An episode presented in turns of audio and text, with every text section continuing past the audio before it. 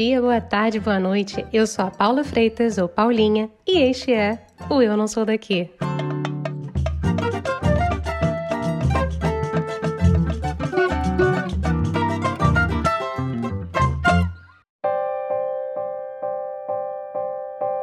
Um bilhão e 300 bilhões de habitantes. Essa é a atual população da Índia o país que está perto de se tornar o mais populoso do mundo. E este número não vai parar de crescer. Segundo as projeções da Divisão de População da ONU, a Índia deve ultrapassar a China em 2027. E é um país marcado por uma história super antiga, uma complexa formação social, uma alegria indescritível, rica na cinematografia, música e ó, um monte de coisas que nós brasileiros temos que confessar que conhecemos muito pouco. Apesar da constante evolução social, a diferenciação entre as castas na Índia, por exemplo, tem origem em um livro sagrado escrito há pelo menos 3 mil anos. O sistema de castas foi oficialmente banido na Constituição de 1950, mas a real é que o sistema continua vivo e ativo na sociedade deles. Não sei se você lembra, mas na novela Caminho das Índias, Maia, interpretada pela Juliana Paz, era de uma casta alta e de uma tradicional família de castas de comerciantes. Ela era apaixonada pelo Barruan, interpretado por Márcio Garcia. Ele era um indiano que estudava nos Estados Unidos, mas sofria humilhações por ser um Dalit. No fim das contas, Maia acaba se casando com Raj, que era interpretado por Rodrigo Lombardi. Ele era um Brahma, uma das castas mais altas da sociedade indiana. A história era muito complexa, cheia de reviravoltas, aquelas coisas tradicionais de novela brasileira, né? Que mais parece um drama shakespeariano. E eu não vou me alongar nessa história porque eu não estou aqui para ser video show e trazer um direto do túnel do tempo. A Letícia Rastogi, paranaense formada em moda, foi parar na Índia em 2013 e sabia pouquíssimo sobre a cultura e tradições do país. Atualmente, ela ama trazer a cultura indiana para o YouTube e Instagram, desmistificando muito do que a gente acha que conhece sobre esse lugar, mas na verdade não sabe nada. No episódio de hoje, ela conta como estar casada com um indiano, como são diferentes as referências culturais deles dois e como foram construindo, de pouquinho em pouquinho, um com a cultura do outro, juntos, ela também revela a importância da rena do país, fala da complexidade do sistema de castas e sobre como aprender hindi não quer dizer que você pode sair falando com todo mundo em cada canto da Índia. Bora que tá recheado o papo.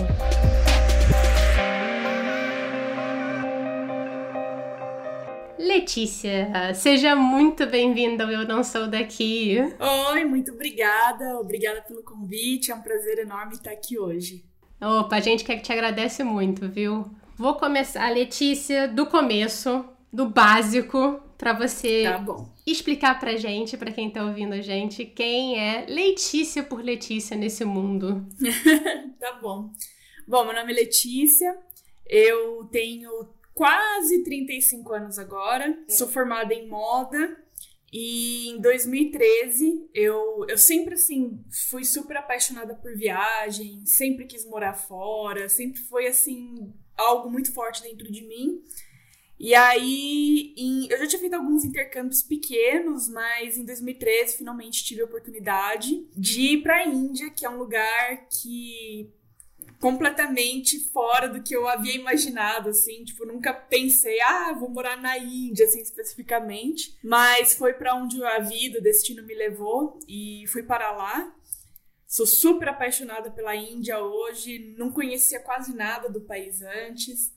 E hoje eu, eu amo compartilhar assim tudo sobre a Índia no Instagram, no YouTube, que eu acho que é um país que as pessoas precisam visitar pelo menos uma vez na vida. E tem coisa pra caramba pra visitar, né? Porque a Índia é enorme. Tem muita coisa para visitar. Mas você comentou aí que você não tinha ideia do que era a Índia antes de você ir para lá. Você pegou um belo dia, sentou na cadeira, pegou o dedo, rolou o globo e escolheu o lugar que você ia? Ai, quem dera, meu sonho de princesa fazer isso um dia que eu tiver muito dinheiro, vou arrumar mala, vou chegar no aeroporto e apontar e ver onde que cai lá no mapa e vou. Não, mas dessa vez ainda não foi isso. Foi mais ou menos assim, né? Eu já tinha, né, como eu falei, esse desejo muito forte de morar fora, de viajar. E aí eu tinha feito alguns cursos, assim, coisa de um mês, 40 dias, cada viagem. E eu trabalhava em São Paulo, sou do norte do Paraná. E aí eu mudei para São Paulo para fazer faculdade, acabei ficando em São Paulo, cidade que eu amo de paixão. E tava trabalhando em uma empresa normal, eu assim, curiosamente, estava passando por uma das melhores fases da minha vida, não tinha nada do que reclamar, assim, sabe? Tinha amigas muito boas, a gente tinha uma vida ótima, a gente sempre saía no final de semana, é, morava sozinha, só eu e minha irmã, então, assim, era muito divertido. Mas sabe aquele sentimento, assim, de que no fundo tá faltando alguma coisa, assim? Tipo, puxa, tá perfeito, mas não tá perfeito, assim. E aí eu comecei a, a pesquisar, né, opções de como eu poderia morar fora, é, realizar o sonho de morar fora. E algumas opções, é, assim, quando a gente começa a pesquisar, tem bastante coisa, né? Tem o pessoal que vai fazer au pair, é, tem o pessoal que vai fazer um mestrado, tem pessoal que vai fazer algum tipo de intercâmbio de trabalho, trabalho voluntário, tem muitas opções diferentes. Então eu fiquei, comecei a ficar super na dúvida, né? Tipo, puxa, o que, que eu vou fazer, né? São muitas escolhas. E aí, é, em uma dessas pesquisas, eu acabei me deparando, alguns amigos meus faziam parte de uma organização chamada IESEC, que é hoje a maior organização de jovens do mundo. Que barato. A ESEC tem mais de. É, hoje em dia eu não sei com quantos membros eles estão. Acho que eles chegaram a ter mais de 80 mil membros em 100 países diferentes. Assim, é uma coisa enorme.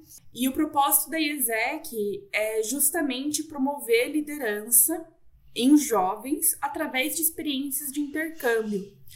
Então, é uma organização que apareceu, se eu não me engano, na Bélgica, um pouco depois da Segunda Guerra Mundial e aí, com esse, é, é nesse novo mundo, né, com novas fronteiras e novos propósitos, uma maneira de os jovens conseguirem ter essas experiências.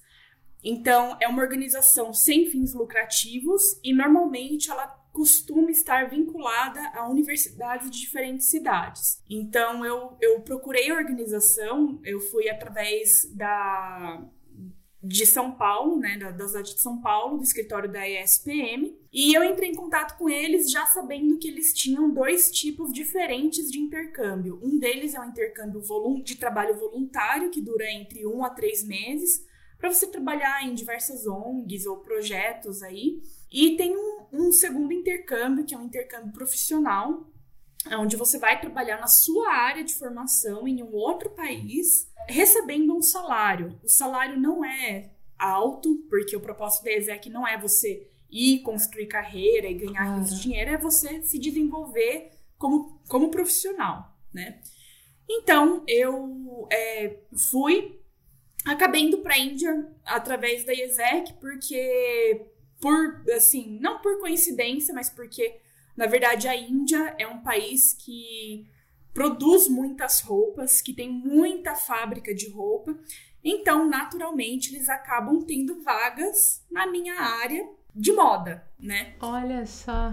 E eu não tinha a menor ideia, assim. Então, assim, é, eu, quando eu entrei na ESEC, na verdade, eu tava tão, assim, querendo mudar de vida que eu tava até disposta a trabalhar em uma área diferente, porque é, dentro de moda eu sempre trabalhei com marketing. Então pensei, ah, vou trabalhar, vou começar a aplicar para vagas em marketing de outras empresas que nem sejam com moda, tipo, eu quero fazer alguma coisa nova. E aí é, tem um, um, ditado, né? As pessoas falam que não é você que escolhe a Índia, que é a Índia que te escolhe. e foi muito curioso, porque só, só para contextualizar tudo, né? A ESEC funciona da seguinte maneira: você se inscreve através do site, tal, ou vai lá na, na, no escritório da sua cidade e aí eles te chamam para uma entrevista para ver se você tem o perfil do programa. E aí, você sendo aceito no programa, você paga uma taxa. Na época eu paguei uma taxa acho que de uns mil reais, se não me engano. E aí você ganha acesso a um banco de dados, assim, um banco de vagas global. Então você entra num site, coloca seus dados, e aí você consegue acessar vagas do mundo, literalmente do mundo inteiro. Você vê vaga Que Peru, irado. Bolívia, Estados Unidos, é, Inglaterra, Turquia, China, tem tudo. Então, assim, naturalmente você começa a ficar meio louco, né? Porque você fala, nossa, cara, de- assim, de repente dá vontade de ir pra tudo que é lugar, assim, né? E os países que têm mais vagas de moda são, acabam sendo países asiáticos, né? Turquia, Índia, tinha algumas no Sri Lanka, enfim. Então, quando eu me inscrevi, né, no, no- no- eu paguei a taxa, ainda não tinha caído, né, o meu pagamento, e não sei como já liberaram o meu perfil lá no site. No primeiro dia, juro, assim, no mesmo dia, o menino da Índia me mandou um e-mail. Ai, venha para Jaipur, tem uma vaga aqui, não sei o quê. Aí eu olhei aquilo, aí eu achei estranho até. Eu falei, gente, o que, que é isso? É golpe.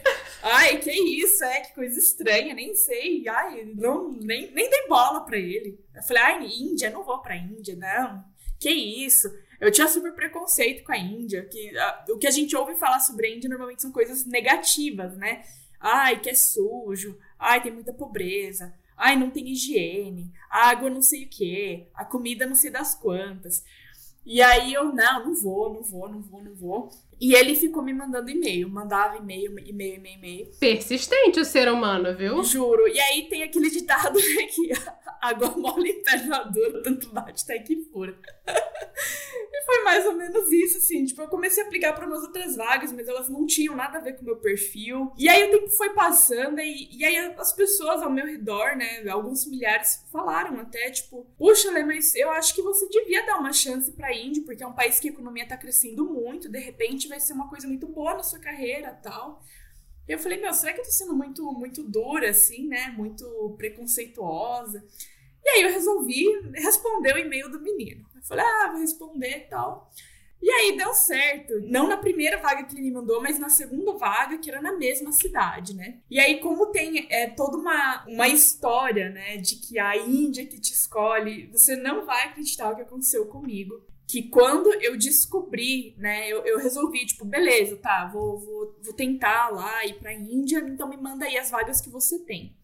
E aí o menino me mandou as vagas na cidade de Jaipur, que é uma cidade no norte da Índia, perto de Nova Delhi, que é a capital, 200 quilômetros mais ou menos. E é uma cidade que é conhecida por ser um polo têxtil, né? Então ele tinha várias vagas para mim lá na minha área, porque tem muita confecção e tal. E aí é, ele foi me mandando né, as vagas e tal. Aí eu peguei o nome das empresas, né?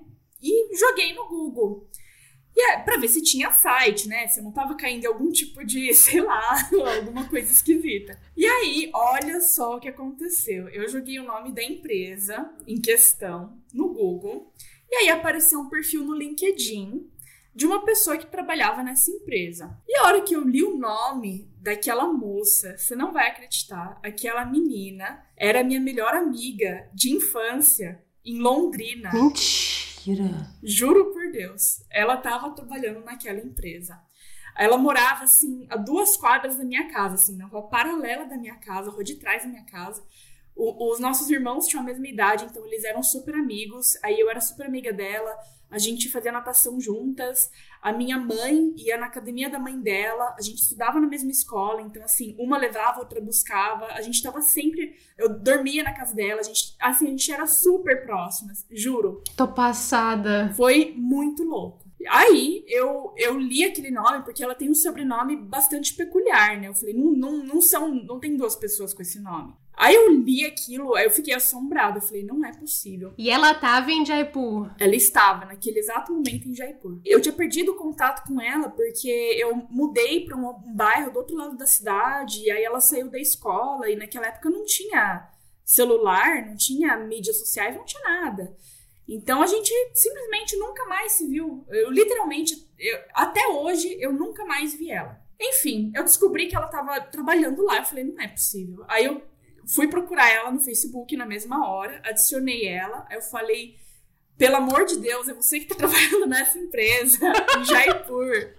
Aí ela, Lissa, eu não acredito, você tá pensando em vir pra cá, tal. Eu falei, gente, eu não acredito nisso. Aí, obviamente, ela falou com a chefe E, e o lance era o seguinte, tipo, isso era mais ou menos, era no começo de maio, e ela ia embora no final de maio, e eles precisavam de alguém para substituir ela na mesma vaga, tipo, na mesma vaga. E ela não é formada em moda, ela é formada em comércio exterior ou relações internacionais, um desses dois. Gente! Eu falei, cara, tipo, não, não, não tô acreditando nisso, sim. E aí era, era super louco, porque a minha entrevista daí com, com a, a gerente, né, da empresa foi assim, de madrugada porque lá era de manhã, no Brasil era de madrugada. E aí, nisso, tipo, minha cabeça milhão, né? E aí eu falei com ela tal. Ela falou: Meu, eu vou falar, vou falar sobre você é, é, com a chefe, porque, nossa, eu gosto muito de você, vou amar te ajudar, não sei o quê. Aí, a hora que eu acordei no dia seguinte, tipo, tinha sido aceita na vaga, sabe? Gente! Foi muito louco. Então, assim, quando eu cheguei, ela já tinha ido embora, então eu não cheguei a encontrar ela.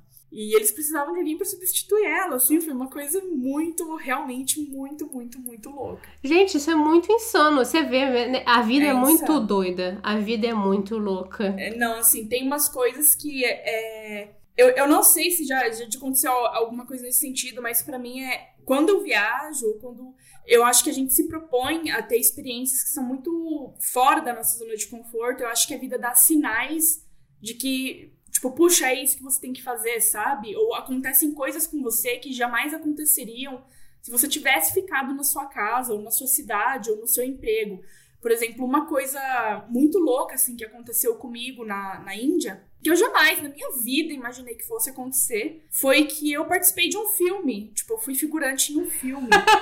e foi muito louco, assim, sabe? Foi. De Bollywood? Não, não, não. Foi um filme inglês. Essa é outra história louca, assim. Logo antes de eu ir pra Índia, o pessoal começou a me passar indicação de filme. Eu não sabia de cinema indiano, eu não sabia nada, assim, eu não tinha referencial nenhum. Então eu achava assim que filme indiano era Quem Quer Ser um Milionário, que na verdade não é, é um filme ocidental, filme de Hollywood que se passa na Índia, né? Mesma coisa, As Aventuras de Pi. Uhum. E aí é, me falaram de um filme que se chama O Exótico Hotel Marigold. Esse filme é super fofo. Você já assistiu? É lindo demais esse filme. É lindo esse filme. Então, assisti esse filme. E para quem não, nunca assistiu, recomendo super. Ele é, conta a história. Ele é um filme inglês. Ele conta a história de, um, de seis idosos britânicos que resolvem se aposentar, largar tudo e passar a aposentadoria e os anos dourados aí da vida deles em Jaipur. E esse é um filme que, inclusive, eu recomendo para todo mundo que pensa em ir para o exterior, porque eu acho que ele é uma, ele é uma síntese perfeita, assim, do, do, do, comportamento das pessoas, né? Dos tipos de comportamento que as pessoas podem ter. Porque quando a gente vai morar fora, a gente conhece todo tipo de pessoa e não necessariamente as experiências são fáceis para um da mesma maneira que elas são para os outros, né? E, e eu acho que o filme retrata isso muito bem, né? É, ele, ele, no filme tem as pessoas que chegam na Índia, que já amam a Índia logo de cara, que assim se jogam na aventura e que amam né, a experiência do começo ao fim. Tem pessoas que chegam odiando a Índia, com super preconceito da Índia, e depois elas começam a amar a Índia. E tem pessoas que chegam odiando, que continuam odiando, que ficam odiando do começo ao fim, né? E eu acho que isso, cara, representa muito bem, assim, sabe? Porque é, é interessante você assistir esse filme e você pensar, tipo, puxa, quem que eu seria nesse filme, sabe? E não só referente à Índia, mas referente a qualquer país, porque pode acontecer em qualquer lugar, né? De você mudar e não se adaptar, ou você ter um super choque cultural, mas depois fica tudo bem. Então, assim, eu assisti esse filme, eu achei o máximo, eu falei, puta, que legal. E aí eu comecei a indicar esse filme para todo mundo. E aí, quando é, fazia uns seis meses que eu tava lá, eles foram, eles voltaram lá para gravar o segundo filme. E aí eles precisavam de um monte de, de, de estrangeiro, assim, sabe? Pra fazer figuração, pra ficar, tipo, ali ah, tá lá os personagens conversando no restaurante, você tá, tipo, fingindo que você tá comendo numa mesa lá atrás. Uhum. Então fui participar, minhas amigas, os intercambistas, todo mundo foi. Então foi assim, cara, foi muito louco, sabe? Porque foi tipo. Se eu não tivesse é, me aberto para esse desconhecido, para essa experiência nova, isso jamais teria acontecido comigo, sabe? Foi uma coisa muito assim, tipo, gratificante, sabe? A recompensa, assim, de, de você se jogar no desconhecido de uma forma tão grande, né? Então eu acho que ah, é, essas coisas que acontecem assim quando a gente resolve sair da zona de conforto, elas são muito, muito especiais, muito especiais. Agora eu vou ter que assistir o filme de novo para te catar.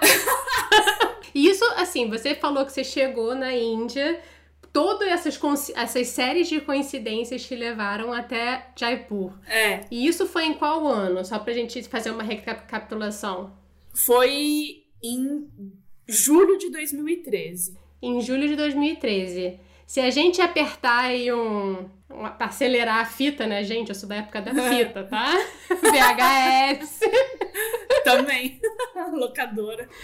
Se a gente acelerar essa fita aí e chegar até 2022, estou aqui conversando com a Letícia, que ainda mora lá, apesar de ir ao Brasil com alguma frequência, mas está casada com um indiano. Como isso aconteceu na sua vida e como era estar casada com um indiano? Porque eu não consigo imaginar nada mais diferente para uma pessoa.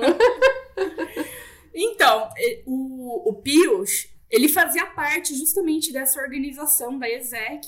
É, eu fui como intercambista e ele trabalhava na organização só que como membro. Então, ele ajudava pessoas a irem fazer o intercâmbio na cidade dele. Ele é de Jaipur.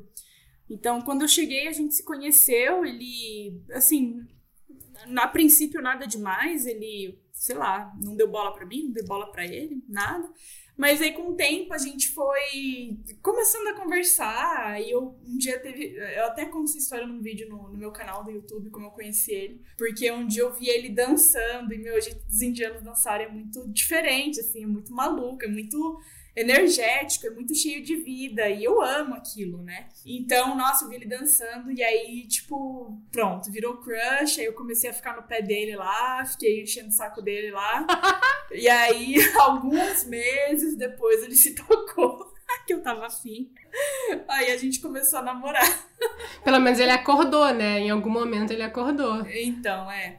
Agora, inclusive, semana que vem vai fazer oito anos que a gente tá junto já. Oh, parabéns! É, obrigada. Com uma pequena correção, que agora a gente tá. É, a gente casou no, no final de 2020, durante a pandemia, então agora a gente tá morando no Brasil e fazendo o inverso, indo pra Índia, mas a nossa base, pelos próximos dois ou três anos, vai ficar aqui. Nesse comecinho de casamento, a gente resolveu ficar aqui. Caramba, que doido! Então agora ele vai passar por toda a adaptação. Se bem que ele teve aí oito anos contigo para dar uma Sim. acalmada, maciada na cultura brasileira, né? É, mas ele, ele é, é bem interessante. Aí agora, e justamente por isso, assim, eu acho que é muito enriquecedor para nós dois, porque agora ele tá, ele tá falando português até super bem já, por sinal. E um dos momentos que, que foram bastante decisivos no nosso relacionamento foi ele vir para o Brasil a primeira vez, porque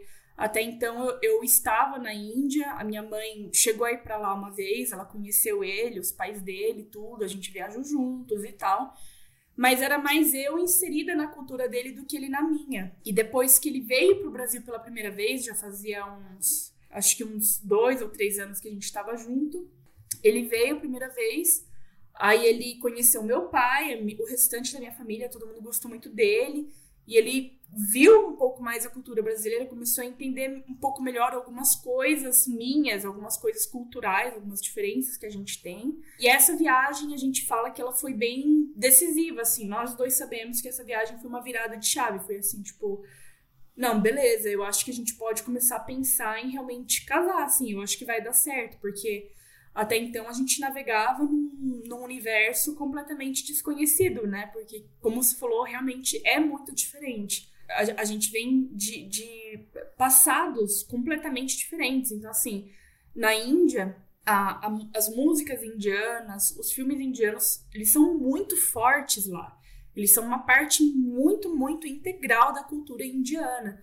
É, aqui no Brasil, a gente tem uma influência muito forte da Europa e dos Estados Unidos, né? E, e, então, assim, por exemplo, se eu tivesse conhecido algum americano ou algum, sei lá, europeu, claro que existiriam essas diferenças, mas alguns pontos em comum também seriam mais palpáveis, sabe? Tipo, às vezes um tipo de comida, claro. às vezes assim, ah, sei lá, eu sempre cresci, por exemplo, ouvindo um pop rock internacional. Então eu conseguiria conversar sobre esse tipo de música, minhas bandas preferidas, um, um Nirvana, um Foo Fighters, um sei lá, sabe? E na Índia, não, porque ele sequer conhecia essas bandas. Então, assim, foi uma coisa completamente diferente, assim, não tinha um, um, esses pontos em comum, sabe? Tipo, Puxa, eu amo esse filme, nossa, eu também eu amo esse filme, nossa, eu amo essa banda, eu também amo essa banda. A, a gente foi realmente, assim, construindo novos, novos gostos e aprendendo um com a cultura do outro juntos. Então, assim, a gente parava para escutar música, eu mostrava as minhas, as minhas bandas preferidas para ele, aí ele me mostrava os filmes preferidos dele de infância, contava como que era quando ele acordava, sei lá, às 6 horas da manhã de domingo para ir jogar cricket com os amigos dele na rua, porque até o esporte lá é diferente, não é futebol, é cricket. Então, assim, é, é, é, completamente diferente, assim, nem as comidas que a gente comia eram as mesmas, assim. Então, eu, eu me perguntava muito isso, sabe, antes, tipo, puxa, mas se a gente casar, o que, a gente vai comer todo dia? Eu não como as mesmas coisas que ele, como é que isso vai dar certo? Então, assim, era uma super incerteza, uma super indecisão, mas é, é muito eu acho que é muito bonito, sabe? Como com o tempo a gente foi um se adaptando ao outro, assim. Eu parei de comer algumas coisas, ele começou a comer outras coisas, a gente tem uma, uma rotina hoje em dia que é toda nossa, assim. A gente tem a, as coisas que a gente gosta de comer, então, assim, tem um dia que a gente faz comida indiana no almoço, no outro dia a gente faz um estrogonofe, no outro dia a gente faz comida indiana de novo, aí no outro dia a gente faz um yakisoba, porque eu sou mestiça e eu adoro comida japonesa. e ele aprendeu a gostar também, e assim, eu aprendi a comer a comida dele com toda a pimenta que tem, eu consigo comer o mesmo nível de pimenta que ele come. E ele aprendeu a comer as comidas que eu também gosto. Então, assim, tem dias que, que ele, ele pede. Tipo, ah, vamos fazer um yakisoba hoje? Tipo, tô com vontade de comer yakisoba. E eu acho isso muito, muito bonito, sabe? Como a gente realmente conseguiu se moldar um ao outro, assim. Eu acho isso muito, muito legal e eu acho que é uma coisa que... Uma das coisas que faz valer a pena, assim, é o tanto de, de crescimento que, que um proporciona pro outro, sabe? Como você já tá falando aí meio que de comida, e eu acho que de relacionamento, eu ia te perguntar sobre a questão de comer com as mãos, né? Porque eu acho que é uma coisa tão simples, é. mas ao mesmo tempo tão cotidiana na Índia que pra gente pode parecer. É como comer de palitinho, né? Sim. Pra cultura japonesa. É. Olha, eu falando palitinho, cometendo um crime aqui contra a cultura japonesa. Mas você entendeu. Eu entendi, eu entendi. É, comer com as mãos, é, é, é, eu acho que é um dos pontos onde eu descobri que eu era bem brasileira, assim, porque brasileiro detesta ficar. A gente gosta de pegar tudo com guardanapo, né? Ai, vou pegar uma coxinha. Aí você pega um guardanapo e pega a coxinha ali, né? Tipo, pra não engordurar a mão. Aí a gente tem muito esse negócio, assim, de, de não melecar muito a mão e tal, ficar lavando a mão. Então, para mim, nossa, no começo foi difícil, assim, porque eu me sentia super desconfortável pegando a comida com a mão, assim, sabe? É, e no, a comida do norte da Índia pro sul da Índia é bem diferente. Na, no, no sul da Índia, a base da alimentação é o arroz. E no norte da Índia é o pão, né? Um pão que, que parece um pão sírio, assim, para quem não conhece. E você corta pedacinhos desse pão com a mão e usa ele meio que de colher para você pegar antes da comida. E no sul da Índia não, é arroz. Então, o arroz até hoje eu não, eu não consigo comer com a mão, não. Tipo, quando é arroz eu como com colher, porque não consegui acostumar com essa ideia. aí eu tive que aprender. Eu lembro de um dia que eu tava num, num jantar, assim, na casa de uns amigos. E aí ela, eles fizeram, tipo, um carneiro, assim, com molho vermelho. E aí tinha esse pão.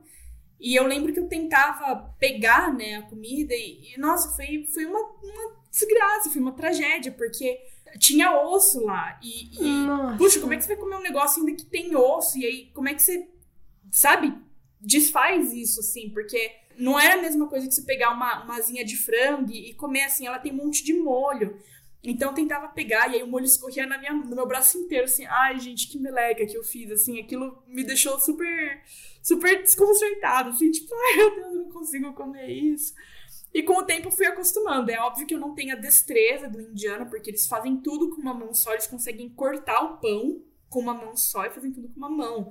É, usando todos os dedos, assim. É uma coisa bastante bastante curiosa. E eu não consigo, então eu uso as duas, né? Tipo, com uma eu corto e com a outra eu, eu faço ali o restante, eu pego a comida. Mas levou um tempo realmente pra me adaptar e pra acostumar com essa ideia, porque eu ficava assim desconfortável, sabe? Com uma cidade de melecar a mão. E o que, que, eu faço? E tá escorrendo no meu braço, e não sei fazer esse negócio. Então, realmente foi um ponto ali de, de adaptação. Mas você falou também o negócio de Jaipur ser diferente a questão da alimentação, ou o norte da Índia ser diferente com o sul da Índia. É, isso. Você acha, é... assim, que... Qual que é a Índia que a gente conhece? Assim, o estereótipo do Brasil é um, né? Qual é o estereótipo indiano, assim, exportado? Você diria que é o norte ou o sul? Eu, eu diria que é o norte, né? É, porque, assim, no norte, especificamente o estado onde fica Jaipur, é o estado do Rajastão, é aquilo que as pessoas mais meio que pensam, assim, sobre a Índia. É, quando você pensa, assim, nos homens de turbante, com aquele bigodão, assim, que enrola e Encantador de Cobra e os elefantes não sei o quê. Isso tem muito no estado do Rajastão. Tem em outros estados da Índia também, claro, mas eu acho que, que o Rajastão é um estado assim que culturalmente mais representaria um, um todo, sabe? Mas claro que tem pessoas que têm experiências muito diversas da minha. Por exemplo, às vezes, se é uma pessoa que já conhece muito a Ayurveda, que é a, a medicina tradicional indiana, ela vai o referencial dela vai ser o sul da Índia. Então varia muito, assim, mas eu diria que, assim, para quem tem essa imagem do, do, dos homens de turbante e tal, seria realmente aonde fica ali Jaipur, né? Esse lance dos homens de turbante com, com o bigode e as roupas bem características acontece muito naquele estado. Aliás, sobre o turbante, é até bom salientar que tem vários tipos de turbante, não é um só né? Tem um que é dos homens tradicionais do estado do Rajastão, e eles são hindus. Também tem o turbante dos homens Sikh, que já é uma outra religião, é um outro tipo de turbante, e eles são bem distintos um do outro, assim. Tipo, se você colocar esses dois homens um do lado do outro, dá para ver que não é, é, é, a mesma pessoa, não é a mesma comunidade, não é o mesmo tipo de roupa, de turbante, de nada né? Então não é assim que, tipo, ai, é, Letícia falou que é turbante, então os Sikhs moram naquele. Não. Uhum. Cada coisa é uma coisa, e eu acho que essa é uma das coisas mais fantásticas sobre a Índia, é a, é a enorme diversidade cultural que existe dentro de um único país, assim. a, a, a diversidade religiosa, a diversidade é. de idiomas, de comidas, de tudo, né? A gente sabe que os indianos, a níveis gerais, falam inglês, né? Mas, ao mesmo tempo, existem inúmeras línguas ao interno da Índia. Sim. Você teve algum tipo de, nesse seu processo de adaptação ao longo dos anos, isso foi difícil para você de alguma maneira ou não? Com certeza. Eu acho que o idioma é um dos pontos mais difíceis, por vários motivos diferentes, né? É, em Jaipur, por exemplo, o pessoal fala hindi, que é um idioma derivado do sânscrito. Oficialmente, na Índia, existem mais de 20 idiomas reconhecidos pelo governo, são 22. Então, assim, é praticamente como se cada estado tivesse um. O hindi é, é a, a, que predomina, ela é falada no norte da Índia, né, em, em uma variedade aí de estados, mas também tem o Bengali, tem o, o Urdu, que o Urdu, aliás, é, uma, é um idioma que é derivado do persa, parece o hindi, mas ele tem um, um, alfabeto que é derivado do persa, que é falado mais ali próximo ao Paquistão. Aí no sul da Índia você tem idiomas que não tem nada a ver com o sânscrito, que não tem a mesma origem do hindi. É, é assim, é como se fosse uma coisa completamente diferente. Não é como se fosse assim, ah, eu fui daqui para o Uruguai, lá o pessoal fala espanhol, eu consigo entender e me virar. Não, é zero. Você não entende nada. É um idioma que tem outra, outras origens, outras raízes. Lá eles falam Tamil, Telugu, Malayalam, tem outras coisas. Então, o lance do idioma ele é super complicado, porque, por exemplo, você como estrangeiro, você pensa, ah, poxa, hoje eu tô morando em Jaipur, mas e se no ano que vem eu quiser mudar pro sul da Índia? Tipo, então aquele o hindi que você aprendeu não serve para nada mais. Tipo, nada, literalmente. Assim, você tem que aprender do zero, de novo, até a ler e escrever. Tipo, você vira analfabeto. É, é uma coisa, assim, muito curiosa. Então, desmotiva um pouco, na verdade, para você aprender. Porque você fala, tipo, puxa, eu tô aprendendo, mas eu não consigo. É, é, já dá um trabalho aprender, porque é um outro alfabeto, é, são outras regras gramaticais, é outro tudo. E aí você pensa, puxa, mas eu não vou conseguir me comunicar com 100% das pessoas do país aprendendo. Não é que nem, ah, o, o meu marido tá aprendendo português, se ele for pro Rio Grande do Sul, se ele for pra Bahia, pro Acre, Rondônia, Mato Grosso, Amazonas, ele vai falar português. Cada um com seu sotaque, mas é português. E lá não é. É, é uma. Assim, são idiomas completamente diferentes. Só para dar um exemplo, uma vez a gente foi para um estado é, vizinho ao, ao estado né, onde a gente morava lá. E esse estado chama Gujarat. Lá eles falam Gujarati, que é um idioma derivado do sânscrito, mas que o alfabeto já é diferente. A gente foi até uma vila, tipo, no meio do estado, porque a gente faz um trabalho, assim, tipo, com, com artesãos, e enfim, a gente queria ir numa vila que tivesse muitos artesãos pra gente conhecer, e a gente foi. Então a gente chegou lá, o Pi, meu marido, ele fala hindi, ele fala inglês e agora ele tá aprendendo português, mas na época era hindi inglês, né? Então a gente chega lá, aí a gente conhece, né, um dos artesãos, e aí o artesão fala hindi e Gujarati. Então, se ele tá conversando ali com a família dele ou com os outros artesãos dele, ele tá falando em Gujarati. Aí ele vai lá, alguém pergunta alguma coisa, ele traduz em hindi pro meu marido, que tinha que traduzir em inglês para mim. Caceta. E eu sou estilista, a gente trabalha com moda, então, tipo, poxa, aí a gente tava tentando fazer assim, por exemplo, um lenço. Aí eu tinha que fazer alguma pergunta. Então aí eu ia lá e, ah, mas ele consegue fazer essa técnica aqui de, de estamparia? Aí ele ia lá e perguntava para ele em inglês, aí ele perguntava pro cara em hindi, ele perguntava pro cara em Gujarati. Aí ficava esse telefone sem fio gigantesco assim. Aí beleza. A gente resolveu fazer um passeio em uma, uma região ali perto que tem um deserto de sal, que nem tem o salar de Uyuni na Bolívia, na Índia também tem. Caramba! E a gente falou, meu, vamos lá conhecer o deserto de sal, quero ver, deve ser legal tal. E a gente foi. É uma viagem de mais duas horas a partir da vila, que já era longe, já era afastada. A gente pegou mais ali, um tuk-tuk lá, duas horas. Chegamos lá na vila, no, no, no deserto. Aí tinha um passeio lá a cavalo e apareceu um menino querendo oferecer o passeio pra gente. Só que o menino, ele não falava hindi, ele não falava inglês e ele não falava Gujarati, que é o idioma oficial do estado. Ele falava Kutch, que é um, um, micro-idioma, assim, daquela região, daquele estado, da região dentro da região. E aí a gente não conseguia falar com ele. Tipo, nem o Pi conseguia falar com ele. E a gente ficou, tipo, olhando assim pra cara do outro, a gente, tipo, sorria, ia na mímica. E, cara, isso é super comum, assim, é super comum. No, no estado do Rajasthan também. Um idioma que é muito comum ainda, assim, nas, nas vilas menores ou pelas pessoas mais velhas é o Marwari, né? Então, a, as, as tias do meu marido, por exemplo, elas falam esse idioma, elas falam hindi, mas elas também falam esse idioma. Então na Índia é super normal, é, assim, é completamente normal uma pessoa falar, por exemplo, quatro idiomas diferentes. E por causa disso, eles têm uma facilidade enorme para aprender idioma, tipo, enorme. No ano passado aconteceu uma coisa muito curiosa no ano passado, sim, foi agora no final do ano, dois meses atrás, né? Os anos estão se misturando, Letícia, tá tudo é, certo. Que, assim, fevereiro, janeiro, é, é tudo muito assim no, no, no, ano anterior ainda, sabe? Então, assim, foi dois meses atrás. E aí a gente foi para uma região que fica muito próximo da divisa ali entre Índia, Nepal, Butão e Bangladesh. Olha. Tem uma, uma região ali que fica muito perto desses quatro países. E a gente foi em um desses hotéis super pequenos, assim, e a moça do hotel, ela achou, ela tinha certeza que eu era do Nepal, que eu pareço nepalesa. Então ela olhou para mim e ela já começou a soltar um nepalês lá, blá, blá, blá, blá, aí o bispo assim, olhando pra cara dela, e eu fiquei olhando assim pra cara dele, tipo, o que tá acontecendo aqui? Onde tá a tecla SAP, por favor? É, e ela, você não é do Nepal? Eu falei, não. então é, é muito comum isso, sabe? E eu acho que isso é, com certeza, um dos motivos pelos quais eles têm tanta facilidade com o idioma. Não tenho a menor sombra de dúvidas nisso.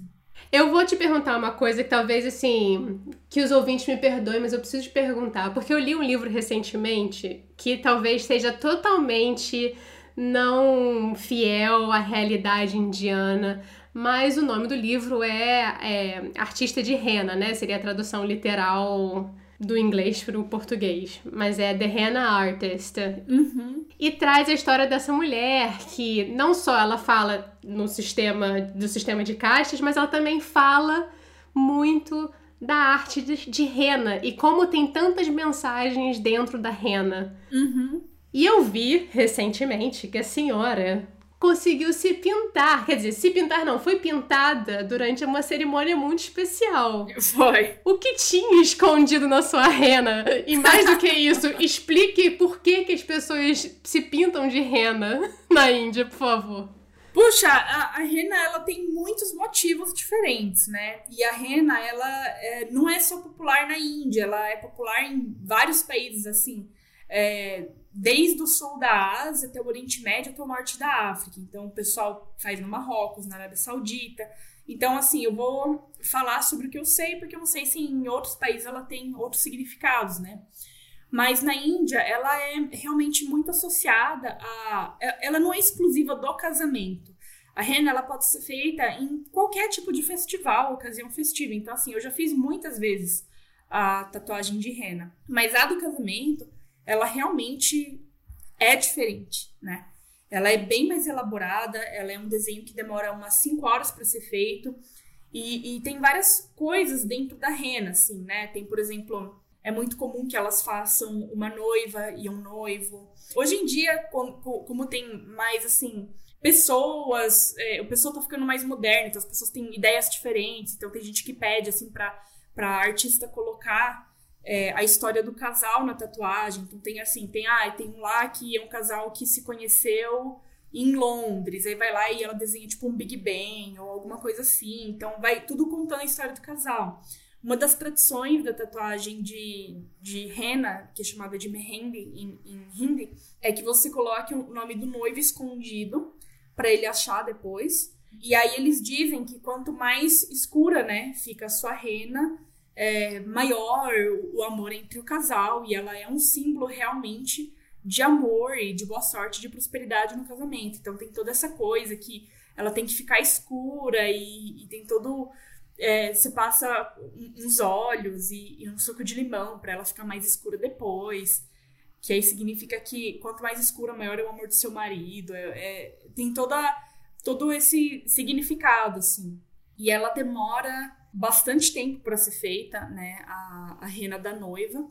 É, a minha levou cinco horas para fazer as duas mãos e os dois pés.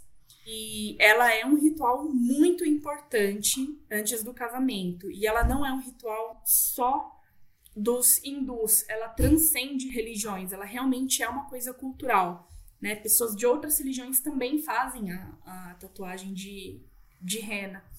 Então ela é, é super lindo, assim, ela tem, ela é realmente um processo muito especial e eu admiro profundamente os artistas que fazem essas tatuagens. Em Jaipur é muito comum até, não, não apenas né, na, a, a, a elaborada de noiva tal, mas tem um pessoal que fica no meio da rua, assim, nos banquinhos, em alguns pontos da cidade, e você senta lá e eles fazem na sua mão, coisa de 10, 15 minutos, uma rapidinha ali, baratinha. Aí eles têm um catálogo onde você pode escolher o desenho da sua.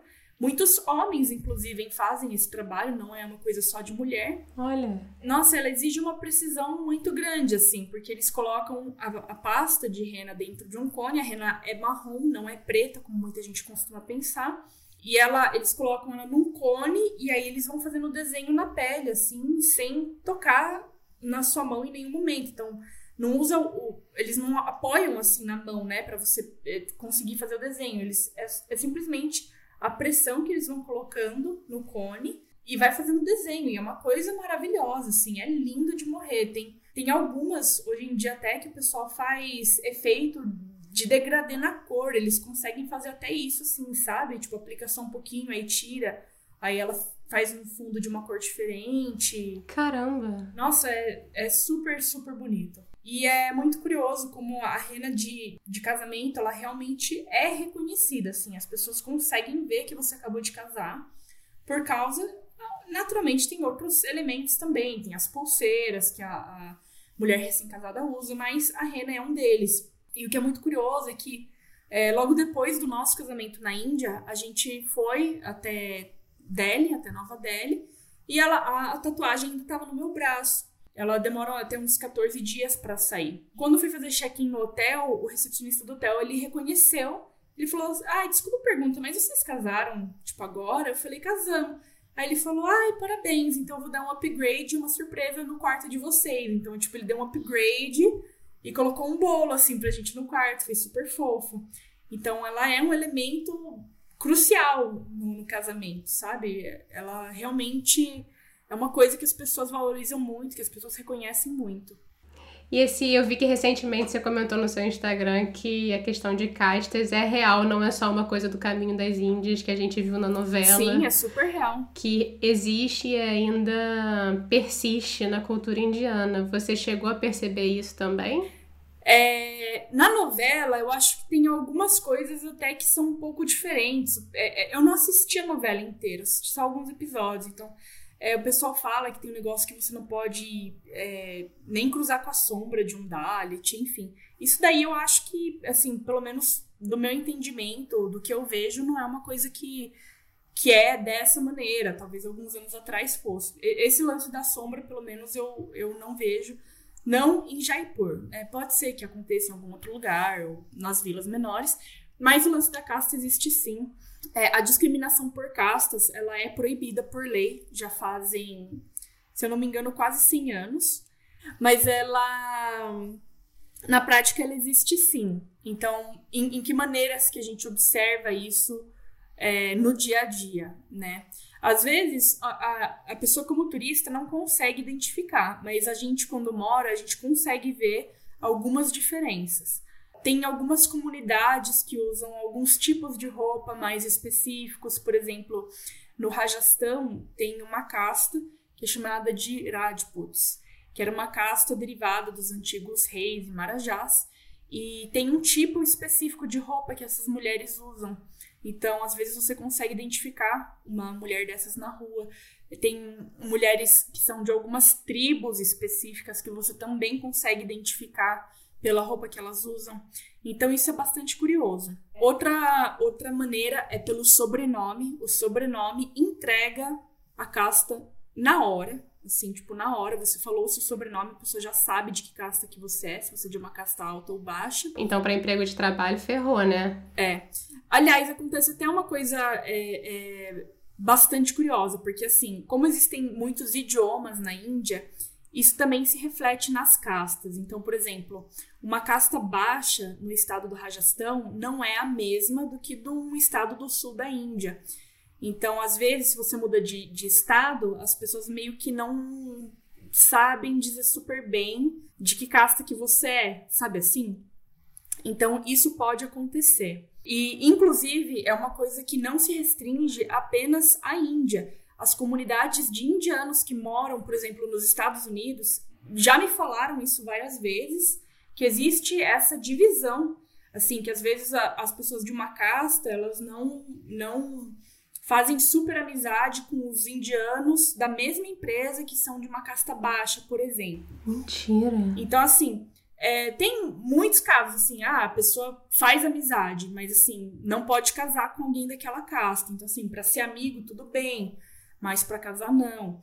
Mas o lance das castas, ele, ele transcende o lance do, do preconceito, assim, sabe? De tipo, ah, eu sou melhor do que você. Ele é, é um assunto muito complexo, porque, por exemplo, a pessoa ser de uma casta alta não significa que ela seja rica, né? Por exemplo, os brahmanes, eles estão ali no topo da hierarquia de castas, mas existem muitos brahmanes que são pobres, eles têm o respeito da casta, mas não necessariamente o dinheiro. Uhum. Alguns sim, claro, tem os brahmanes que são ricos, mas nem todos, né? Então, às vezes tem essa noção assim de que tipo, ai, todo mundo dessa casta é pobre, todo mundo daquela casta é rico. Da mesma maneira, existem Dalits, né, que conseguem enriquecer. Obviamente, é uma parcela muito pequena entre os Dalits, mas existem sim casos de Dalits que conseguem chegar ali no topo da, da hierarquia social. Eles não mudam de casta, né? Eles só sobem ali na, no lance da grana e tal, mas a casta é uma coisa que, que permanece até a morte. Inclusive, a Índia já teve um presidente, um não, dois presidentes Dalits. O presidente atual é um Dalit, mas quem tem mais poder na Índia é o primeiro-ministro, não é o presidente. Mas, de qualquer forma, é interessante observar né, esses, esses movimentos sociais. Eu acho que talvez aonde as castas mais sejam facilmente observadas na cultura indiana hoje é nos casamentos. Porque a maioria dos casamentos são arranjados, né? E eu acho importante fazer um parêntese que casamento arranjado não é casamento forçado, são duas coisas completamente diferentes, né? O casamento forçado é o que vai realmente contra a vontade do, do noivo e da noiva, né? Que também existe. Mas muitos casamentos na Índia, a maioria dos casamentos na Índia são casamentos arranjados. E aí tem muitos desses casamentos arranjados que contam com o apoio dos filhos, dos, dos próprios noivos. É uma coisa que é super interessante e nós temos amigos, inclusive, que optaram pelo casamento arranjado porque eles é, acreditam que os pais conseguem fazer uma escolha muito assertiva de parceiro para eles, porque, puxa, meus pais me conhecem desde que eu nasci, eles é, querem o melhor para mim, eu acredito que eles vão me ajudar a encontrar uma pessoa que seja boa. E aí essa procura começa, né? Então é feito assim o, perfil daquele daquela pessoa, daquele pretendente, digamos, e você vai recebendo vários ristas. Ristas são propostas aí com, com informações de outros pretendentes que sejam de acordo com o seu perfil. E, e, obviamente, as famílias preferem casar entre a casta, né? Tipo, dentro da mesma casta. Uhum. Super interessante. E, e nesses nesses perfis, né, de, de casamentos, aí, de, de pretendentes de casamentos e tal, eles têm todas as informações sobre a pessoa. Tem, assim, tem uma foto, aí vem altura, é, que que essa pessoa se formou, ela trabalha em qual empresa, quanto ela ganha de salário, isso sempre está mencionado. Gente. Qual é a casta dela, qual é o tipo de pessoa que ela procura.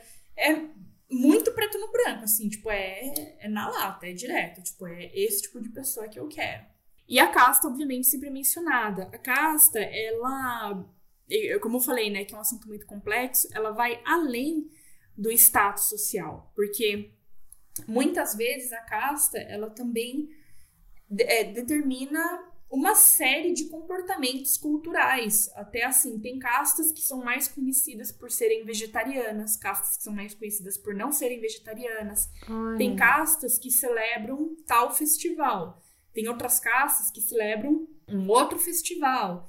Então tem muitas coisas que influenciam aí no meio, e é por isso que as famílias torcem muito o nariz, assim, que tem, elas têm uma resistência muito grande, de fato, a aceitar né, que os filhos casem com uma pessoa de fora da casta, porque não é só o status social, ela é uma série de costumes e de comportamentos. Então eles ficam assim, tipo, puxa, mas se você casar com alguém de fora da casta, como é que essa pessoa vai se adaptar ao nosso ambiente? Porque ela vem de, de um outro assim, de um, de um outro passado, de um outro histórico. Então, a Índia é um dos primeiros países do mundo, se eu não me engano, o primeiro, a ter um programa de ação afirmativa. É, lá na década de, de 1920, o governo introduziu uma série de benefícios a pessoas oriundas de castas mais baixas.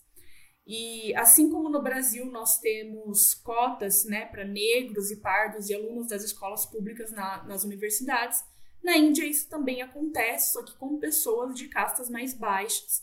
E isso não é apenas nas universidades, isso também acontece em cargos públicos, nos concursos, né, para trabalhar em órgãos do governo. Então, é super assim complexo e é muito interessante estudar sobre isso, porque isso gera uma série de desdobramentos. Não acho legal a gente julgar os indianos falando que, puxa, que eles são inferiores por causa do sistema de castas, né? Até porque no Brasil a gente tem um sistema muito forte de hierarquia social, né? Em voga. Por mais que a gente não, não tenha o mesmo nome, é um sistema que existe. Sim, total. Então eu acho que não é legal a gente, tipo assim, julgar todo mundo, falar que eles são horríveis, assim, por causa disso. Até porque existem, sim, muitas pessoas que são conscientes, existem iniciativas que tentam mudar essa realidade. Por exemplo, existem comunidades no sul da Índia, onde foi abolido o sistema de castas completamente. Assim, tipo, em algumas vilas, por exemplo, é, as pessoas aboliram de que forma? Abolindo o sobrenome. Então as pessoas não têm mais o sobrenome que elas costumavam ter, porque aí não se consegue identificar de que casta elas são ou de que casta elas eram. Que barata. Né? Então aí você coloca o nome e daí o seu sobrenome, na verdade, é o primeiro nome do seu pai. Então, tem várias iniciativas diferentes, tem, você consegue ver que existem iniciativas, existem pessoas que se importam, existem é, existe uma mudança nesse sentido e eu acho legal a gente realçar a mudança do que a gente ficar preso um pouco em conceitos né, do, do, do passado, assim. Eu acho isso fantástico, assim. Eu acho muito legal realmente ver como tem iniciativas tentando mudar. Isso você vê não apenas na, na questão de, de, de castas, né? Vou dar um, um exemplo super simples que eu vi hoje no Instagram. Uhum. Em Jaipur mesmo, tem um pessoal, é, alguma, alguns cidadãos normais, assim, e eles fizeram uma barraca no meio da rua para eles venderem é, marmitas quentinhas para cachorro. E, e, aquilo custa, assim, centavos. É super barato e é, e é pro pessoal alimentar os animais de rua, né? Que legal. Eles vendem realmente o preço de custo, o maior custo que eles têm é com a embalagem. E, e eles falaram assim: olha, o nosso propósito, ah, é, é, por que, que vocês não vão lá e angariam dinheiro para alimentar os animais? Eles falaram: não, o nosso propósito não é esse. O nosso propósito é que você pegue a comida e você alimente um animal para você entender como, como aquece o coração você alimentar um bicho um cachorro, por exemplo. Então eles vendem cada uma por 35 centavos de real. Eles vendem essas marmitinhas assim, as pessoas compram e vão lá alimentar os cachorros de rua. E eu achei genial isso, sabe? É uma coisa assim, tipo, puxa, que, que legal. A Índia tem uma, uma população enorme de animais de rua, tem muito cachorro de rua. Então eu achei uma, uma maneira super legal, assim, de você puxa, se importar um pouco mais com o ambiente ao seu redor. Então, assim, a Índia é um país que, de fato, tem uma população gigantesca, né? E com uma população tão grande, obviamente vão vir muitos problemas sociais, né? É muito mais difícil você enriquecer uma população inteira, por exemplo, de 1,3 bilhão de pessoas. Então tem um problema de saneamento, tem o problema da higiene, mas você também tem essas iniciativas por trás de pessoas que são conscientes e que estão tentando fazer a parte delas ali para tornar o país tipo um lugar mais legal, assim. Eu acho isso fantástico. Falando em iniciativas, porque eu amo quando os convidados me dão assim um gancho, entendeu? você tem a sua própria iniciativa que eu queria que você contasse um pouquinho mais, porque eu acho bem interessante a história para dividir com o pessoal. Eu, eu e meu marido, nós temos uma marca. É, eu, eu, mencionei no começo que eu sou estilista, então a gente tem uma marca chamada Rap, H-A-P-P-E. E a nossa marca, desde o começo, a gente vende online. É, nosso estoque fica no Brasil, é site brasileiro, é tudo brasileiro. E a nossa marca, desde o começo, ela tem o propósito de a gente tentar tornar a indústria da moda um pouco menos desigual. Porque moda é sim uma indústria onde tem muita exploração de mão de obra. Eu já vi isso no Brasil, eu já vi isso na Itália. Antes de vir para a Índia, eu fiquei na Itália um tempo, eu vi isso na Itália. Eu vi isso na Índia, tem muita exploração de mão de obra. Tipo, poxa, sabe, é, será que não dá para fazer as coisas de um jeito diferente? Então, assim, desde o nosso começo, desde o começo, a nossa inquietação foi essa. Então, a gente não, não produz em larga escala, a gente produz com artesãos que a gente escolhe a dedo, direto em Jaipur, ou em outras cidades, como por exemplo nessa vila que eu mencionei na conversa, a gente pega trem, a gente vai até a vila onde eles moram e a gente começa a perguntar e descobrir onde eles ficam e fazer produto com eles, assim. Então a gente vende no nosso site, a gente tenta ser o mais, o mais sustentável possível, assim, utilizando tecidos tipo algodão orgânico, é, evitando usar embalagens plásticas, usando métodos artesanais de estamparia nas nossas peças, de, assim, como o tie-dye, por exemplo, ou métodos de estamparia, tem um que chama block printing, que é muito famoso em Jaipur, que é como se fossem carimbos de madeira sobre tecido, é lindo, lindo, lindo de morrer. Então, é um trabalho que a gente gosta muito de fazer, de trabalhar direto com os artesãos. E a gente tem uma, uma parceria com uma ONG em Jaipur, onde a gente apoia uma causa de empoderamento feminino em várias frentes diferentes. Uma delas é através de, da doação de absorventes de pano, né? Então, com as nossas vendas, uma parte das vendas a gente destina a doar absorventes de pano que são feitos por uma ONG local. No Brasil começou a, começou a, a se falar sobre isso recentemente, assim, uns dois anos para cá, sobre meninas que não têm acesso a absorventes durante o período menstrual e como isso afeta a vida delas de uma maneira completamente enorme, né? Porque tem, tem meninas que largam a escola porque elas acabam preferindo não ir né, para a escola no período menstrual porque mancha as roupas, não tem muito o que fazer, não tem muita higiene nos banheiros. Tem meninas que tem meninas que usam panos velhos com absorvente, então isso gera uma taxa maior de infecção, né, e pode gerar várias doenças. Então, enfim, é um problema que puxa essa ONG, é uma ONG fantástica em Jaipur, e eles tentam fazer a parte deles para resolver o problema. Então, a, a, dona da ONG, que é fantástica, desenvolveu absorventes de pano que você pode lavar e reutilizar por até cinco anos. Eles são antibacterianos e é muito legal o trabalho dela. Então, a gente começou o trabalho nessa frente, né? Tipo assim, é, uma parte das nossas vendas a gente destina para fazer essa doação de absorventes. E outra coisa que a gente faz também, a gente desenvolve vários programas diferentes com eles e apoia eles de diferentes maneiras, né? É, ela tem um programa de corte e costura para ensinar mulheres a, a, costurar, porque normalmente elas têm uma máquina de costura em casa, uma máquina manual assim na manivela. E aí elas conseguem, tipo, começar a pegar pequenos pedidos para costurar uma blusa para uma amiga, outra peça para uma outra pessoa e ganhar um dinheiro com isso trabalhando de casa. Então, e aí durante a pandemia a gente expandiu, né, tipo, o, nosso escopo de trabalho com a ONG, porque aí durante a pandemia tudo aconteceu. Então a gente doou cesta básica, a gente doou máscara, é, kits de, de máscara com álcool em gel para policiais da Jaipur. Então a gente começou a fazer várias coisas com eles, e é um trabalho fantástico que a ONG faz. E esse ano, se Deus quiser, ainda vai ter um, um novo projeto que eu quero muito fazer com eles, assim, e que se der certo vai ser muito, muito, muito legal. E eu tô, tipo, super animada, então não vou contar porque é surpresa. Exato, mas... não conta é. não, não conta não. Mas tomara que dê certo. Então, assim, hoje em dia, até na pandemia, a nossa parte da marca mesmo, tipo, de, de, de produzir roupa diminuiu, né? Porque o frete aumentou muito, o dólar ficou super caro, então aumentou muito os nossos custos. Aí tinha uma época que não dava para produzir, porque o, o, lockdown na Índia foi bem pesado, assim, foi bem rígido. Então não tinha como os costureiros irem para oficina costurar roupa, não tinha como os artesãos fazerem nada. Hum. E a gente começou a, a mudar um pouco o nosso escopo e perceber que, tipo, puxa, a gente começou tudo isso porque a gente queria ajudar as pessoas. E aí, durante a pandemia, a gente começou a conseguir ajudar as pessoas mesmo sem vender nada, assim, sem, sem a parte da roupa, sabe? Uhum. Então, isso definitivamente é uma coisa que eu quero levar adiante e que eu tô super ansiosa, assim, para começar novos, novos projetos e novas maneiras, assim, de a gente causar algum tipo de impacto ali na Índia. Que maravilha! E que continue assim sendo.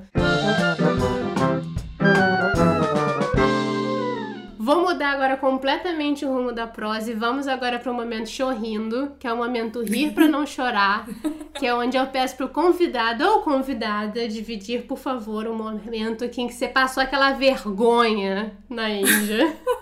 Olha, momentos de vergonha, cara, eu acho que tem vários, assim, mas tem um, um, assim, um episódio que ele foi muito peculiar, de um momento chorrindo, rindo para não chorar, rindo de desespero, e tudo, tudo isso junto. Fazia mais ou menos um ano que eu tava lá. E aí eu comecei a me envolver mais na organização na IESEC.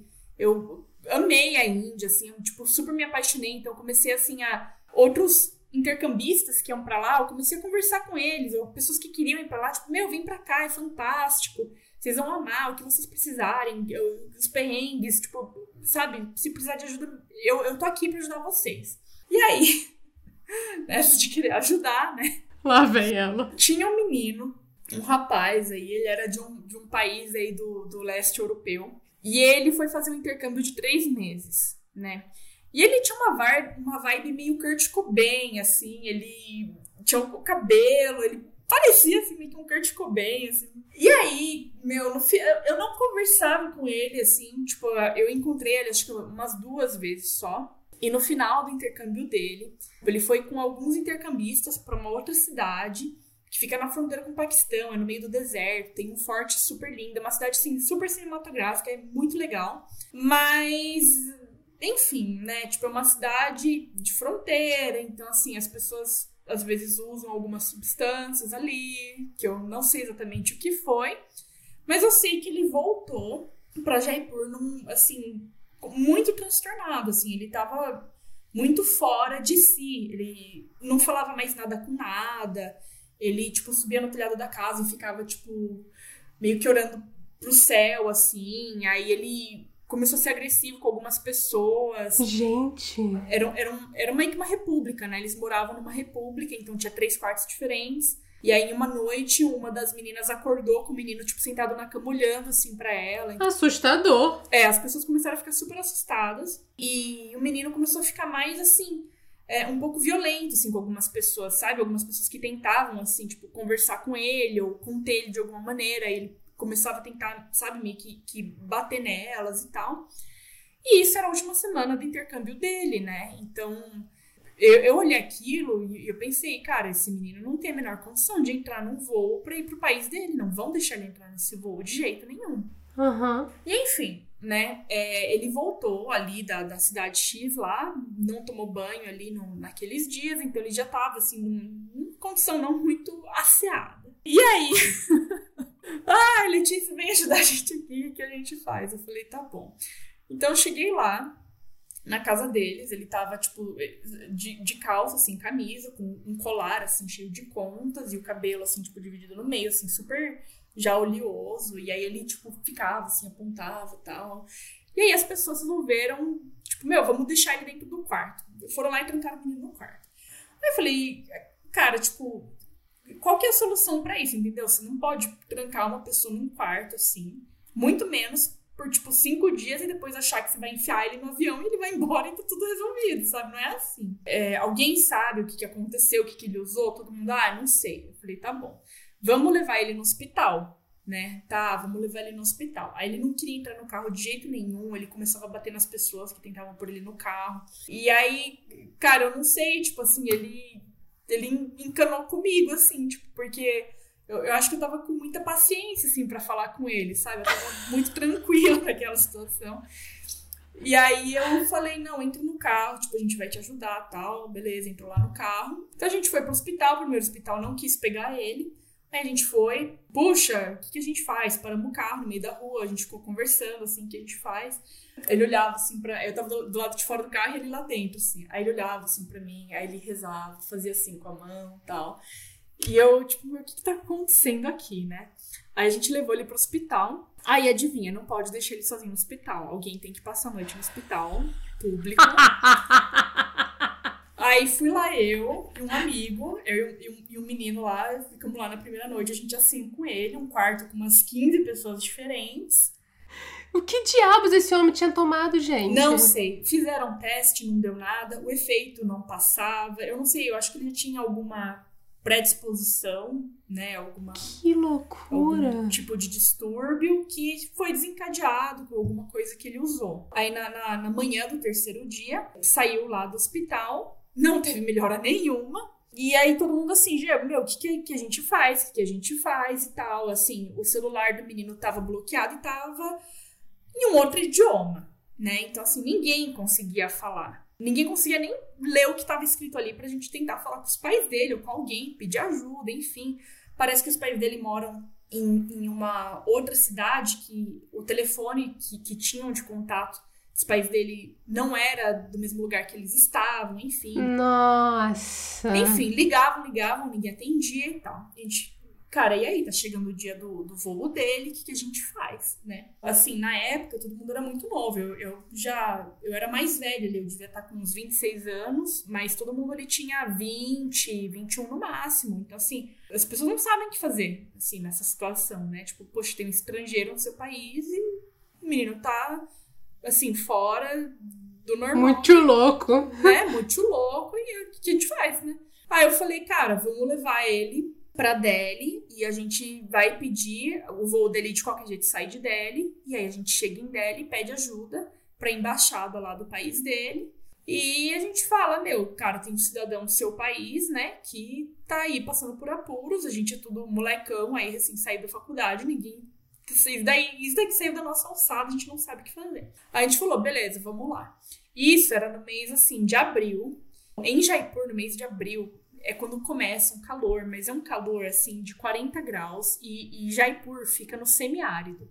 Então, assim, é areia para tudo que é lado, arbusto, areia, arbusto, Não. areia. E beleza. Então a gente colocou o menino no carro e fomos. Cinco pessoas, né? Aí foi dois indianos na frente, né? O motorista era o dono do carro e foi um outro amigo dele. E atrás foi mais um indiano, que era responsável pela vaga de trabalho, né? Que, que era responsável pelo intercâmbio desse rapaz. Aí foi o rapaz ali no meio do banco de trás e eu na ponta. Em todos esses dias, o menino não tomou banho, tá? Eu vou frisar isso de novo.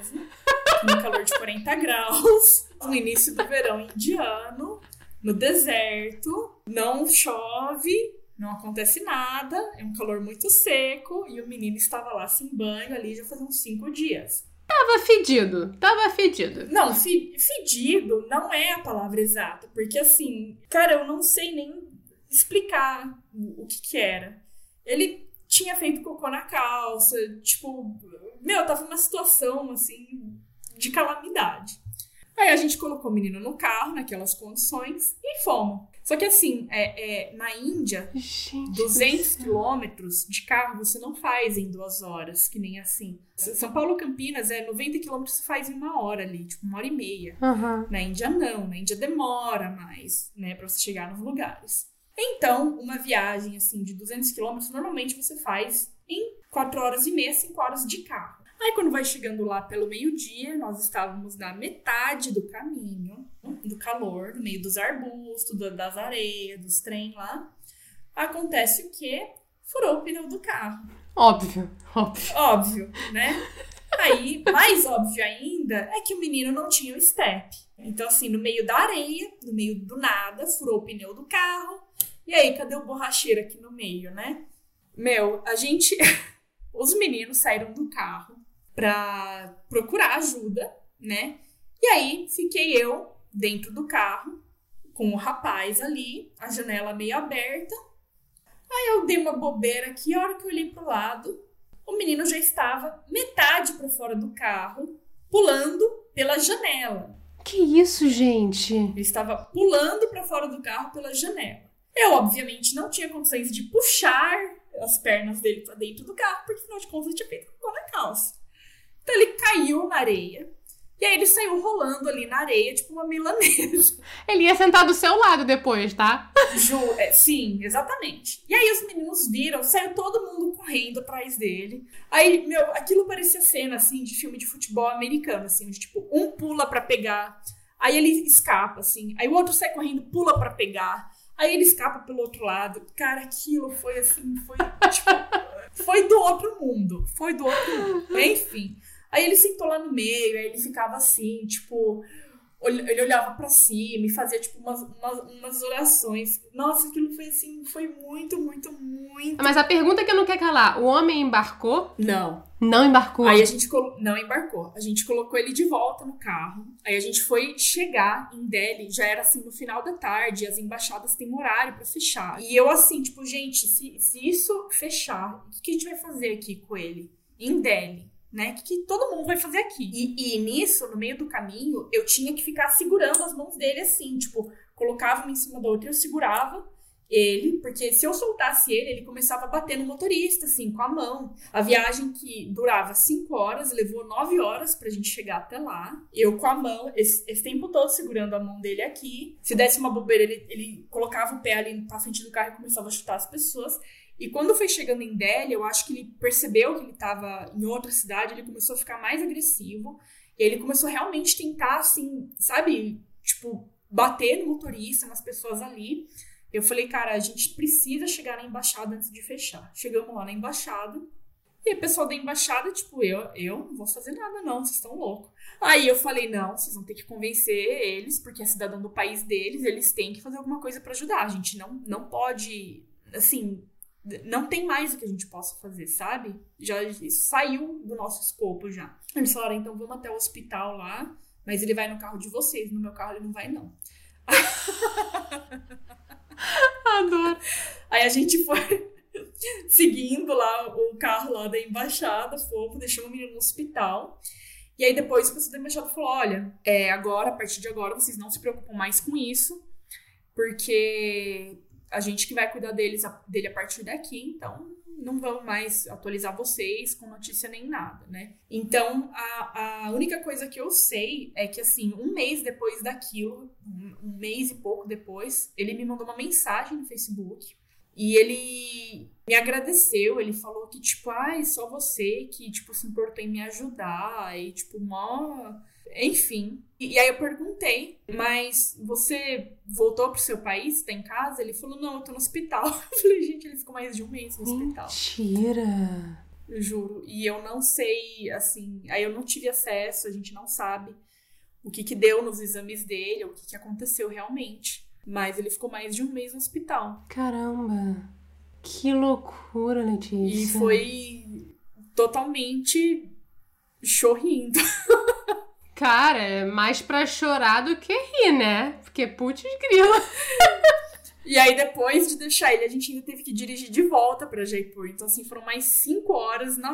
Nossa senhora, olha, esse dia foi Acho que foi um dos maiores perrengues, assim, que eu já passei, porque... O seu caminho das Índias, literalmente. O caminho das Índias, foi, cara, foi... Nossa, foi uma... Sei lá, parece coisa que você vê em filme, assim, foi... Jamais ia imaginar. Ai, Letícia, me mata.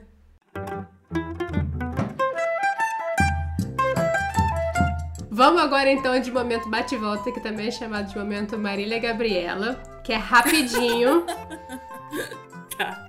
Vou falar um negócio pra você e você fala a primeira coisa que vem na tua cabeça, tá? Tá. Então vamos lá.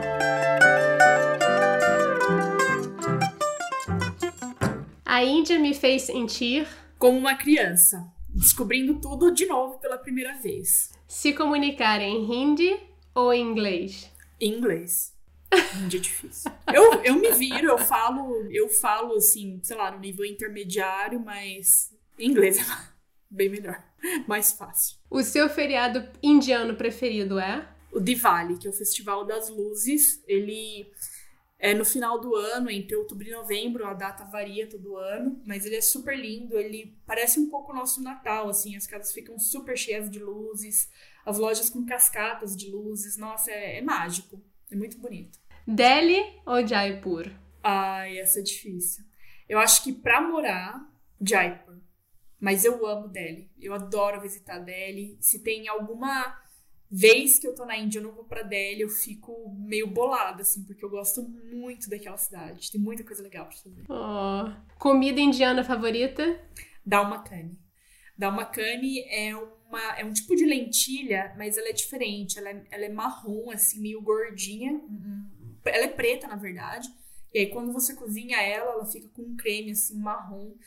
Nossa, é, é divino. Aquilo, o, o, o, prato, não só a lentilha, né? Mas as, as especiarias, aí você coloca um creme de leite. Aquilo tem gosto de céu. Tipo, não. É a melhor definição que eu consigo é isso. É muito bom. Nossa, que maravilha. Acordar cedo ou dormir tarde? Dormir tarde, sempre. o que, que você pensou no início que você não ia se acostumar na Índia e agora você faz sempre, sem nem perceber? Uh, eu acho que, nossa, na verdade, tudo, assim, mas assim, de, de que eu faço sem perceber é a comida apimentada. Eu não achei que eu fosse conseguir acostumar com a comida apimentada, mas eu acostumei e eu como numa boa sem perceber. Tipo, é, é, é curioso até porque a, a gente acostuma com a pimenta. Então, assim, hoje em dia, se eu tô com algum amigo brasileiro e às vezes alguma coisa que para ele, ele fala, nossa, isso daqui tá apimentado, eu não sinto mais. Tipo, ele a sensibilidade do paladar ela realmente muda. Caramba. Vamos agora para a última coisinha que eu vou te perguntar, que é o nosso modo avião, que é quando eu peço pro pessoal dividir dicas de filme, livro, série, o que você quiser, música, cantor, tá valendo. Se for indiano ou indiana, claro que tem bônus, né? é, filme tem o primeiro que eu, que eu já falei, que não é indiano, mas eu acho interessante para quem tem interesse em morar fora, para você se colocar na posição das pessoas e, e realmente refletir o exótico da Marigold, né? Tipo, puxa, qual desses personagens reflete a minha personalidade e o que, que eu teria feito nessa situação. Mas filmes indianos tem muitos que eu amo. É, tem uma série que eu gosto muito de indicar. É uma série na Amazon Prime ela chama Made in Heaven e ela é uma série que, que sobre um casal de amigos que tem uma agência de casamentos. Então, ele mostra muitas tradições dos casamentos indianos, ele mostra o lance das castas. É, cada episódio conta a história de um casal diferente. Né, que esse, esses amigos estão organizando o casamento de um casal diferente por episódio. Eu acho que é uma das, com certeza, uma das minhas séries indianas preferidas, porque eu acho que ela aborda, é uma série super inteligente e ela aborda muitos tabus da sociedade indiana. Aliás, eu amo como os filmes indianos é, eles usam o, o, o cinema, né, para passar mensagens culturais para a população, assim, tipo assim, tá muito na moda a pauta LGBT. Então, recentemente saiu um filme sobre é, transgênero. É, uns dois anos atrás a gente assistiu um filme que era sobre uma moça que se descobria lésbica.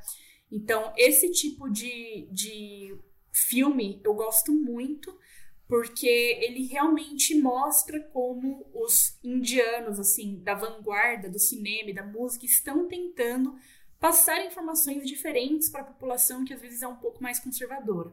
Então, nessa série Made in Heaven, ela é muito legal porque ela também aborda a, a pauta LGBT, ela mostra né, como é ser homossexual na Índia e ela mostra muitos tabus referentes a relacionamentos e casamentos na Índia. Por exemplo, ela fala sobre o lance das castas, ela fala sobre casamento entre pessoas que já são acima dos 50 anos. Ela fala muitas coisas diferentes. Ela mostra casamento por interesse. Ela, assim, é uma série fantástica. Pra... E, e também tem toda aquela parte de você ver o casamento, tem a, é, ele, ela aborda a questão do dote, né? é, no casamento. Então é, é, uma série super legal e eu realmente recomendo. É, música tem muitas músicas muito boas, tem até uma playlist que tá até meio desatualizada que eu fiz no Spotify. Olha! Com algumas músicas indianas, eu posso depois de deixar o link, né, para quem quiser escutar. Tem um artista que o meu marido gosta bastante, que eu também gosto muito. Ele chama Pratik Kurhat. Depois eu vou escrever, né, para você conseguir escrever direitinho, que só falando assim a galera não vai achar. Mas que tem umas músicas com uma vibe super, assim, super relax, super tranquila, com umas letras super bacanas. Então é bem legal. Livro, eu não sou a melhor pessoa de indicar livro. Eu assisto muita série, eu vejo muito filme, mas livro, muito pouco. Então eu gosto muito de indicar séries e, e, e filmes. Eu posso fazer uma listinha assim, deixar todos os nomes, né? É, mostrar quais que tem na Netflix e com legendas em português, porque alguns às vezes só tem legenda em inglês. Então posso selecionar os que tem as legendas já, já em, em português para o pessoal assistir e acompanhar em casa, porque é muito legal, vale muito a pena. Tem uma série que também é na Amazon Prime que eu gosto muito, que aborda como que é a, a vida na zona rural da Índia, mas agora o nome me tipo, me escapou. Mas é um cara que passa no concurso público e o posto dele é justamente numa vila na zona rural. Então aborda tudo também sobre a zona rural e é muito interessante, assim, é bem diferente. Que interessante. Pô, fiquei curiosa desse último aí. Depois você me passa o nome, por favor. Vou, vou, vou, vou te passar, vou lembrar. Eu, essa daí eu acho que, se eu não me engano, ela tinha legenda só em inglês, mas é uma série muito boa. Mas muito, muito, muito obrigada, Letícia. Foi um prazer conhecer mais sobre a Índia. Eu acho que a gente poderia ficar horas e horas. Eu tenho, assim, infinitas curiosidades sobre a Índia, particularmente. Eu acho que é um país que a gente, como você mesmo disse no início, eu acho que a gente tem muitas concepções muito erradas do país. Então é muito bonito ver a sua relação com o país através da sua vivência, através da experiência com seu marido Então eu só tenho a te agradecer por você estar aqui, viu? Ai, muito obrigada pelo convite. Foi um prazer enorme estar aqui. Eu acho que deu pra ver que eu amo falar sobre a Índia. Poderia ficar assim, a noite inteira falando sobre um milhão de coisas. E realmente eu acho que é um país que ele é muito injustiçado, sabe? Ele tem ele tem seus lados ruins, assim. Não, não, não vou falar que não tem, ah, é parte da higiene, a parte da pobreza. Mas é, justamente o que eu tento mostrar são as outras coisas, né? Tipo, além dos estereótipos que a gente conhece, o que a gente escuta, o que, que realmente tem lá. Tem, nossa, uma cultura tão rica, tão diversa, tão diferente. Né? Então eu gosto muito de falar através do meu conteúdo, do, dos vídeos no YouTube. Eu já fiz um vídeo, sei lá, explicando o sistema de castas, por exemplo. E, e, várias outras coisas a respeito da cultura indiana. Tem até receita de, de comida indiana. Para quem quiser fazer no Brasil, eu mostro onde comprar os ingredientes no Brasil também. Então é uma imersão, eu amo essa imersão cultural, eu adoro aprender sobre outros países e muito obrigada pelo convite. Eu espero que, que as pessoas ouvindo também tenham gostado.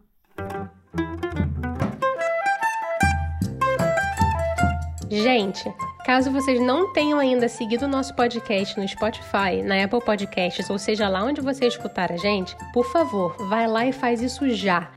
E lasca o dedo nas cinco estrelinhas também, viu? E a Letícia foi ultra generosa nas dicas. Saiba que a gente deixa tudo anotadinho para vocês no nosso Instagram, no nsdaqui.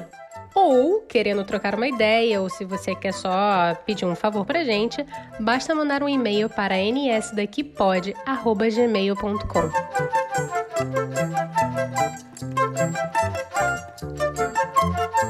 O Eu Não Sou Daqui foi apresentado por Paula Freitas, editado pela Stephanie DeBi, design gráfico da Gabriela Altran, suporte de conteúdo das redes sociais da Luma Mundim e consultoria do João Freitas. A nossa música tem composição e flautas da Karina Neves, violão de sete cordas e bandolim do Pedro Franco e mixagem do Tito Neves. Um beijão, galera!